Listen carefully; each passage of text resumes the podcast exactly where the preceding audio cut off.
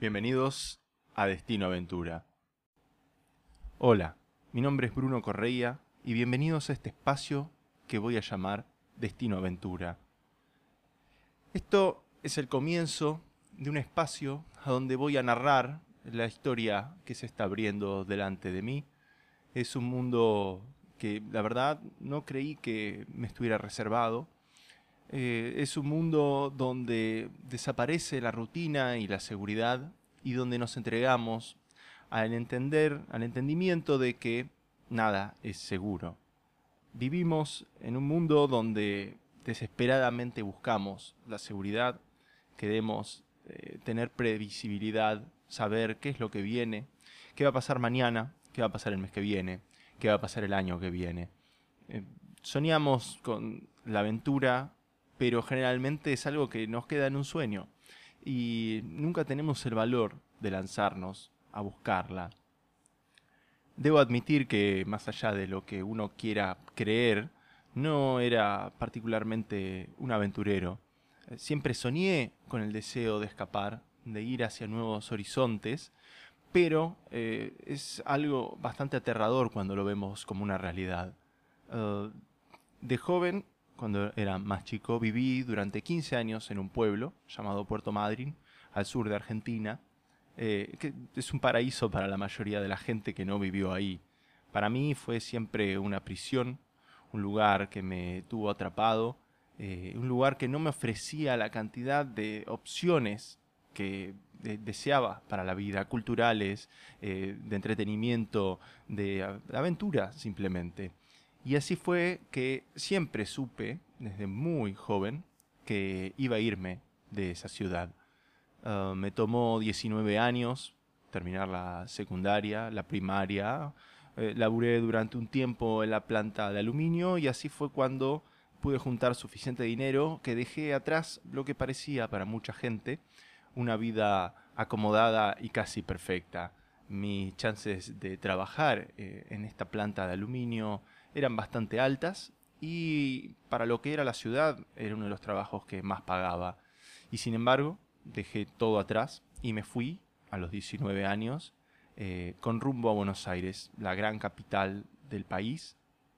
Un lugar que para alguien que vivió casi toda su vida en un pueblo era deslumbrante, era magnífica, maravillosa, llena de opciones, llena de gente nueva, llena de mil cosas que se podían hacer. Hoy, unos 15 años más tarde, eh, me encuentro con que este lugar se volvió, casi sin que me diera cuenta, en, un, muy, en algo muy similar al pueblo de Puerto Madryn. Ah, las, el horizonte que antes parecía infinito se fue comprimiendo cada vez más, volviéndose cada vez más pequeño, y cada vez más asfixiante.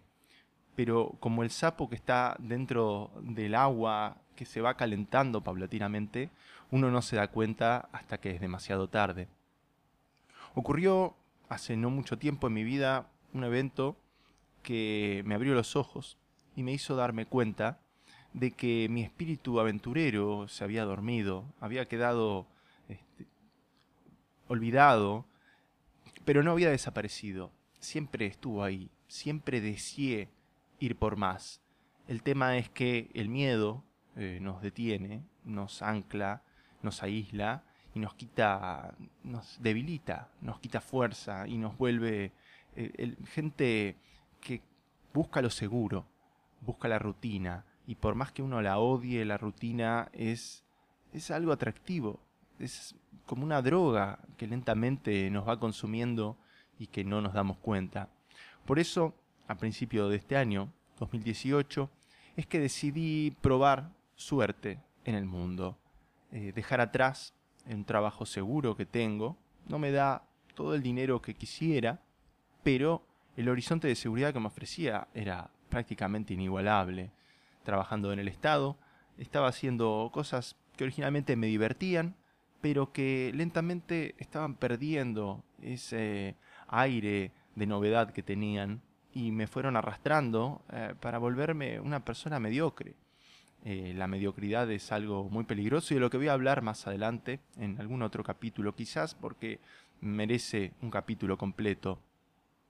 La aventura esta que decidí fue en marzo, cuando decidí irme del país y el, el destino que elegí, el principio de esta aventura, se llama Nueva Zelanda. Es un país que la mayoría de la gente conoce, está en el medio del Pacífico y todos lo conocen principalmente por la película del Señor de los Anillos y El Hobbit. Quizás es una de las cosas más famosas que tiene ese país ahora.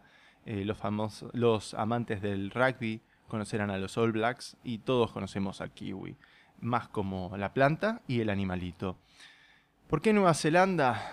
Hay multiplicidad de factores que me llevaron a elegir ese lugar, pero tiene la ventaja de que a pesar de mis 35 años todavía tengo posibilidades de ingresar con la visa de Work and Holiday y eso es lo que estoy planificando en este momento.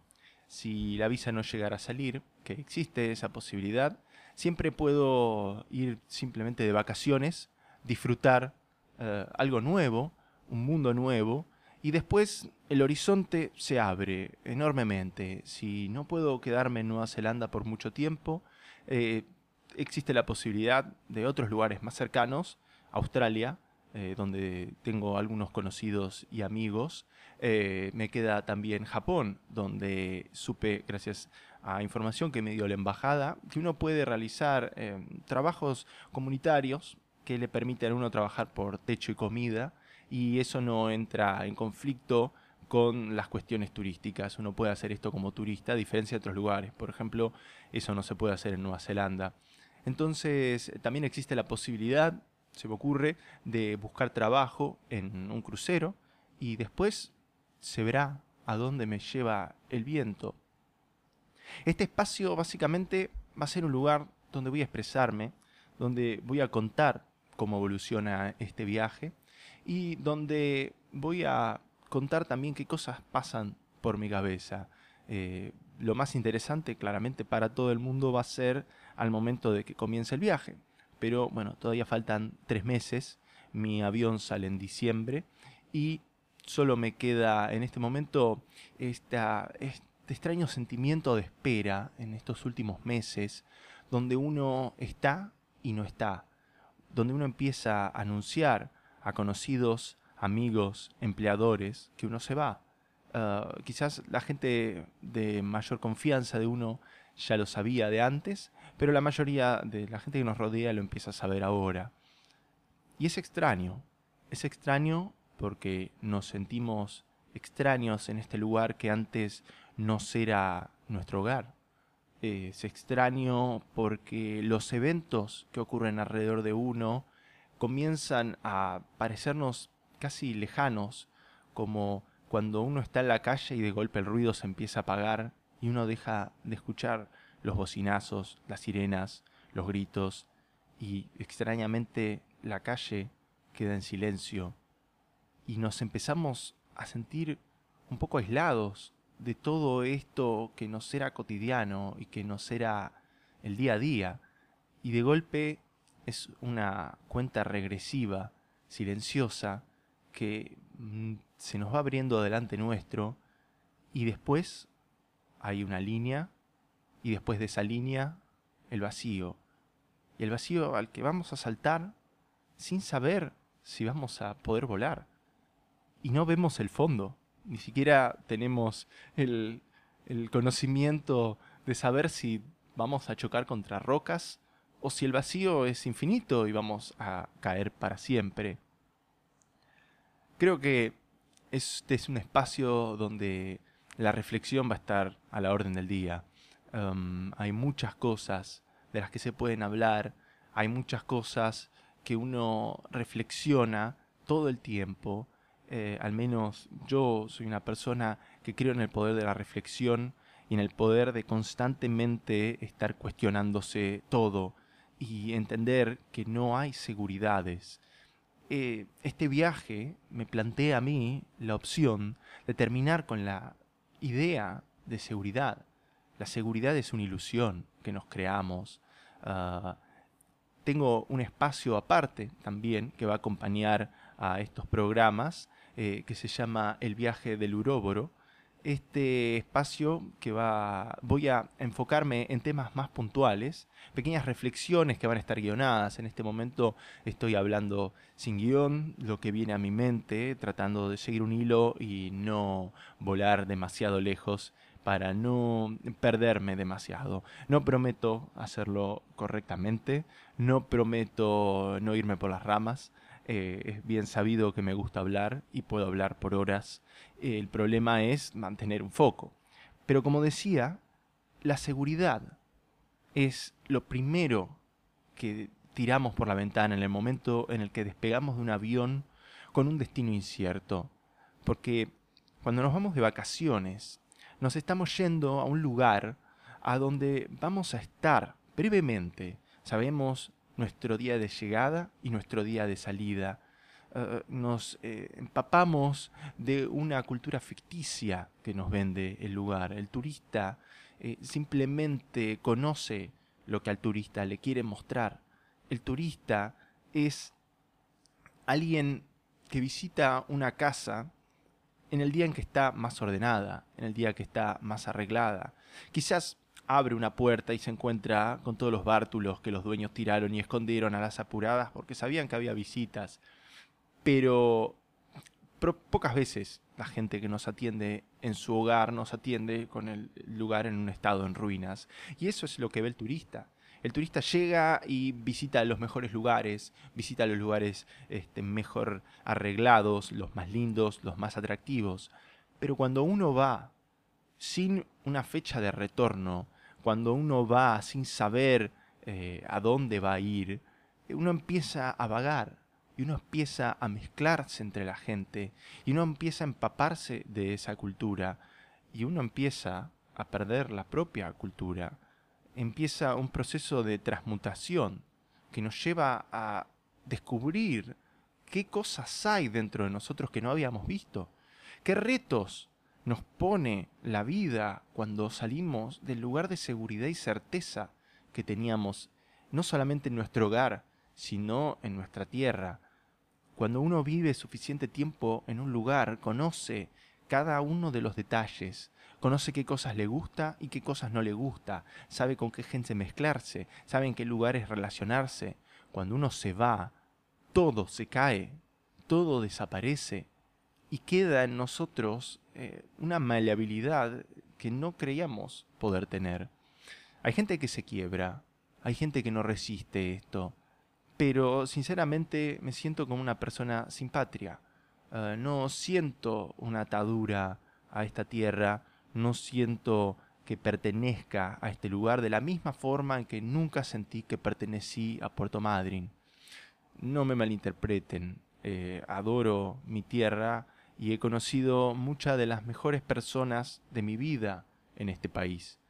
Pero siento que me queda chico, siento que he vivido todo lo que podía vivir en este espacio y ahora, ¿ahora qué?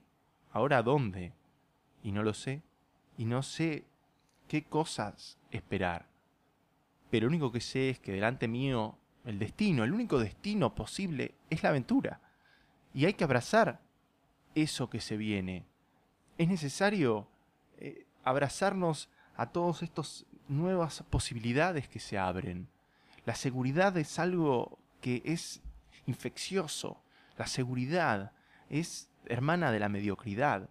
Cuanto más miedo tenemos, cuanto más, más seguro queremos estar, cuanto más desesperados estamos por aislarnos de los peligros, más estamos a la merced de perdernos de todas las posibilidades que se abren.